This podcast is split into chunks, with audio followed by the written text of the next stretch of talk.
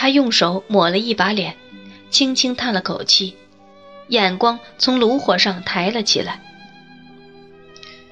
玛莎还和你们在一起吗？我问道。玛莎，他答道：“第二年就结婚了，魏少爷，是一个青年，一个劳工。他赶着东家的货车去市场，那来回有五六百英里呢。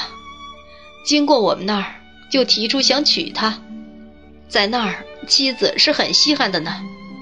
然后两人就一起在内地过着小日子。他托我把他的一切都实实在在告诉他。”我照办了，他们结婚了。他们住的地方，除了他们自己的声音和歌唱的鸟声，离其他声音有几百英里呢。高米芝太太呢？皮果提先生一下大笑起来，就像在那早已损坏的旧船屋中很开心时那样，用两手搓着他的双腿。这可真让人开心。你肯信吗？他说道：“嘿，甚至有人向他求婚呢。一个改行做垦荒者的轮船厨师，魏少爷，居然向高米芝太太求婚，千真万确。要有半个字的假话，天打雷劈。我没法说的再清楚了。我从没见到爱丽丝那么大笑过。皮果提先生这爆发的开心。”也让他觉得开心，他笑啊，笑得自己也止不住了。他越笑，我也就要越跟着笑，而皮果提先生就越发开心，越发起劲儿地搓他的双腿。高米芝太太说什么呢？我忍得住笑时问道。如果你肯相信我，皮果提先生答道。高米芝太太。并没说谢谢你，我很感激，但我在这把年纪不想改变自己了，而是就近拿起一桶水，往那个轮船厨师的头上浇去。他大叫救命，直到我赶来，他才脱身。皮果提先生又轰然大笑，爱丽丝和我也陪着他笑。不过，我应该为那个人说几句公道话。我们笑得都没力气了后，他又擦了擦脸，接着说道：“他完全照他应许我们那样做了，而且做得更好。再没有哪个女人像他这样诚心、真实，并道道地地的帮忙了。魏少爷，我从没看到他有一分钟感到孤独过，哪怕在我眼前的只有我们陌生的殖民地，他也没那样。”他自离开英国，我敢向你担保，他再也没有想念那老头子了。现在，最后的，但并非最不重要的，米考布先生，他呢？我说道。他已还清了他在这里欠的一切债了，特拉德尔的期票也兑现了，你记得的，爱丽丝。所以，我们推测他自然境遇不错。可他最近的情形怎么样呀？皮果提先生微笑着，把手伸进胸前衣袋里，拿出一个折得平平的纸包，然后小心翼翼从那里取出一张怪怪的报纸。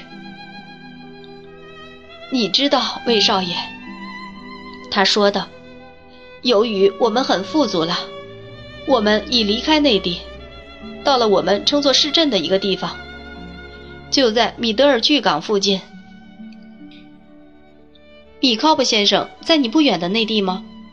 我说道。啊，是呀，皮果提先生说道。尽心尽力做事，我再没见过有什么上流人像他这样尽心尽力做事。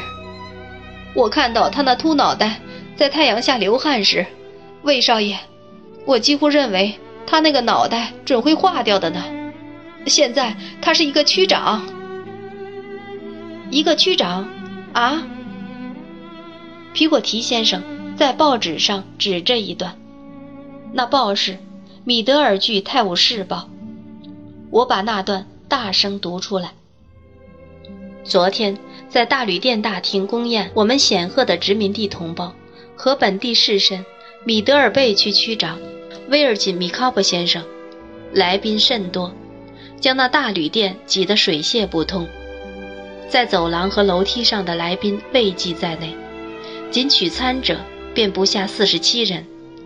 米德尔贝的侍女、名流和贵绅，其向如此应受尊敬、如此才华横溢。如此名声远扬的人表示敬意，主持人系迈尔博士等贵宾坐于其右，在餐后演唱了赞美诗，诗唱得极其美妙，我们不难听出其中有天才歌唱家威尔金米考伯先生之公子如银铃般之声音。例行为效忠国家干杯的仪式举行了多次，继而由迈尔博士。发表非常充满感情的演讲，他在演讲中建议为我们的贵宾本镇的光荣干杯。但愿他要不是因为高升，就永远不离开我们。但愿他在我们之间取得的成就，使他永远不能高升。干杯时的欢呼声无法形容，一次次落下，复又升起，有如大海之汹涌波浪。威尔金米考伯先生。起身致辞，这才终于令全场安静下来。在目前人力财力均缺之情形下，欲全部记下我们尊敬的先生那高雅流畅的演说，实难办到。在此，仅作此简短介绍。那是一篇雄辩激风的杰作，其中一些片段特别提到他成功之本，并告诫年轻听众当谨慎。切勿欠付无力偿还之债务。这些教诲令最刚强之人也感动得声泪俱下。他又举杯，祝迈尔博士，祝米考布太太。该夫人风度优雅地在侧门行礼领情，那里还有众美人站在椅子上，既见识那盛况，也为其增色不少。祝丽吉尔贝格斯太太，前米考普小姐。祝迈尔太太，祝威尔金米考普先生之公子。他风趣地说：“他认为自己无法用演讲致答，如允许，他可用一曲代之。”会众因此而大笑。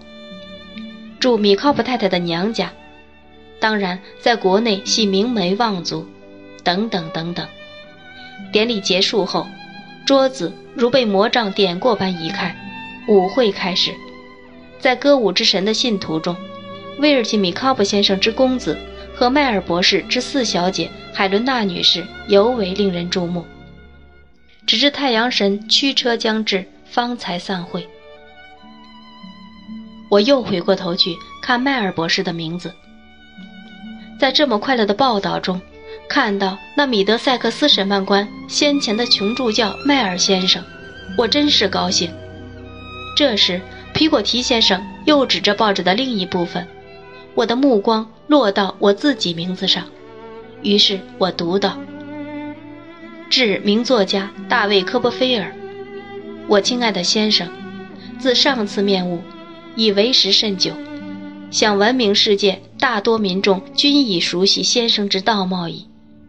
我亲爱的先生，我虽不能见我年轻时代之友，但须臾未忘君之辉煌。”诗圣彭斯有诗云：“惊涛巨浪，一海之隔。然君之心灵盛举，我仍得以复之。是即，指我辈共同尊重之人离此反国之际。我亲爱的先生，我必借此良机，代表本人，也代表全体米德尔贝之居民，感谢先生施予我之厚恩，奋力向前。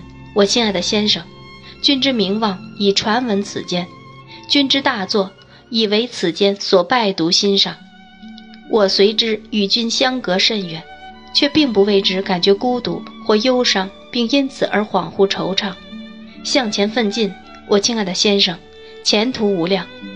米德尔贝居民必心存喜乐，期盼得教益于先生。我一息尚存，便于此地侧身众人间敬仰先生。区行政官威尔金·米考伯敬上。阅读那份报纸其他内容，我发现米考伯先生就是该报勤奋并受器重的通讯员。在同一份报中，还登有他写的有关造桥的另一封信，还有他的书信集不日出版之广告。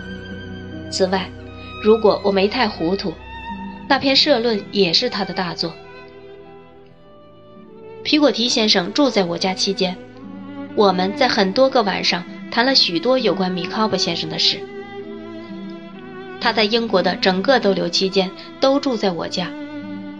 我想不到一个月，他的妹妹和我的姨奶奶都来伦敦看他。他动身时，爱丽丝和我送他上船。在人间，我们再也不能给他送行了。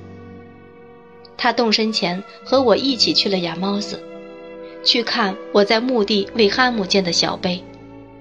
我依照他请求，为他把那朴素的碑铭抄下时，见他俯下身去，从墓上拔了一束草。又抓了一把土，给艾米丽的。他一面把那些东西放入怀中，一面说道：“我答应了的，魏少爷。”